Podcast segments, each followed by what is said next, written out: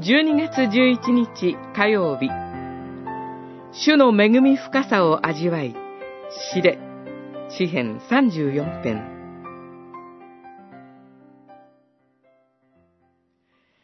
味わい、見よ、主の恵み深さを、いかに幸いなことか。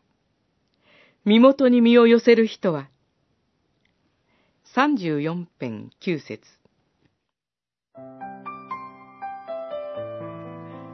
詩人は、味わい、見よ、主の恵み深さを、と語ります。直訳すると、主の恵み深さを味わい、知れ、です。これは一節に記されているように、ダビデがアビメレクの前で狂気の人を装い、追放されたとき、神の恵みを経験したことによって出てきた言葉です。いくら美味しいご飯でも、見ているだけでは味がわかりません。同様に、知識だけでは神の恵みを深く知ることはできません。詩人は苦難の中で、主の恵み深さを経験して、私たちにも神の恵みを味わうようにと進めます。神の恵みを味わうためには、信仰による勇気が必要です。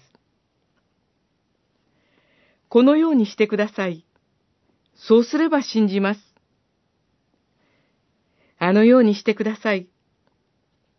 そうすれば従います。